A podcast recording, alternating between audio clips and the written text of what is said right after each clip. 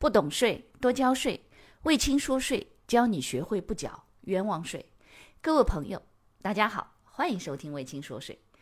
微信公众号、喜马拉雅 FM、知识星球这三个平台统一搜索“魏青说税”，即可收听本节目，并学习与节目内容有关的知识和案例。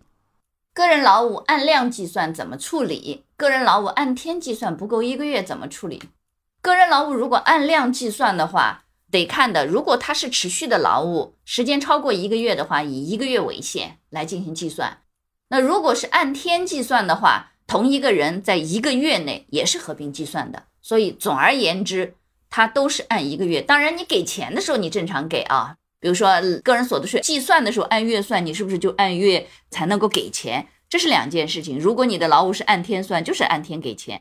但是个税在算的时候，它如果是连续性的劳务，不论是按量还是按天，它只要是连续在做同一件事情的，那这种情况下，超过一个月的按一个月，不到一个月就按一个月来算，就按累计起来的来算，一次来算，理解了？不是说一天一天的，否则这种情况下，你一天一天给钱，一天一天算个税，每天都不到五百，增值税不用交，每天不到八百，个税不用交，这个不存在啊，这个要小心。好，第二个。个人劳务收入低于三万元不用开票，相关文件是什么？答案是你肯定是听了实战课。实战课当时在讲的时候是老的政策，现在的政策是五百块。自然人如果没有经过税务登记的个人的劳务单个的啊，没有这个是五百块，不是三万了，所以没有那个文件。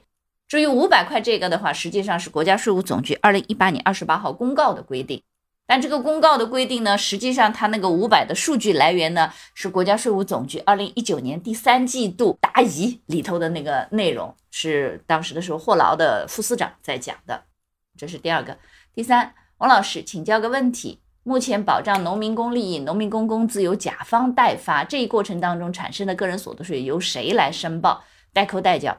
首先第一个，他帮你代发，但是这个人发多少钱？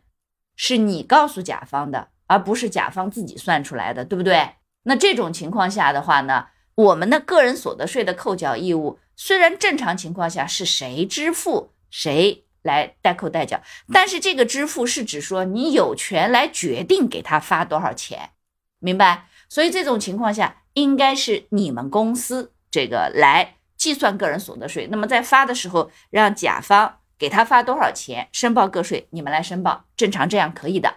那么如果甲方愿意帮你扣个税，你就让他一起算了，扣掉就拉倒了，那省得你们做了。你们两个人责任在你，甲方因为只是帮你代发工资，其实他是为了确保农民工利益。你把甲方就想成一个银行，这个工资扣下来了，直接帮你发掉，就这个概念，理解了？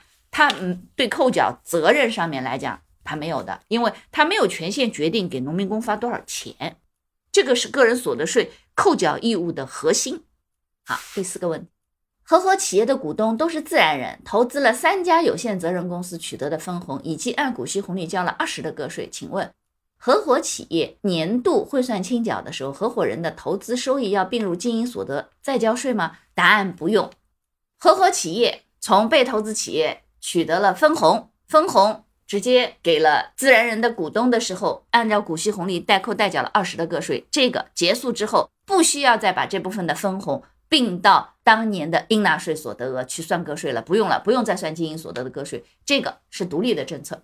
感谢你的收听，如果觉得我的课程对你有帮助，欢迎给我点个赞，并且呢，把这个课程可以转发给你的同学呀、朋友啊、同事啊，甚至老板，让更多的人了解和掌握税务的知识。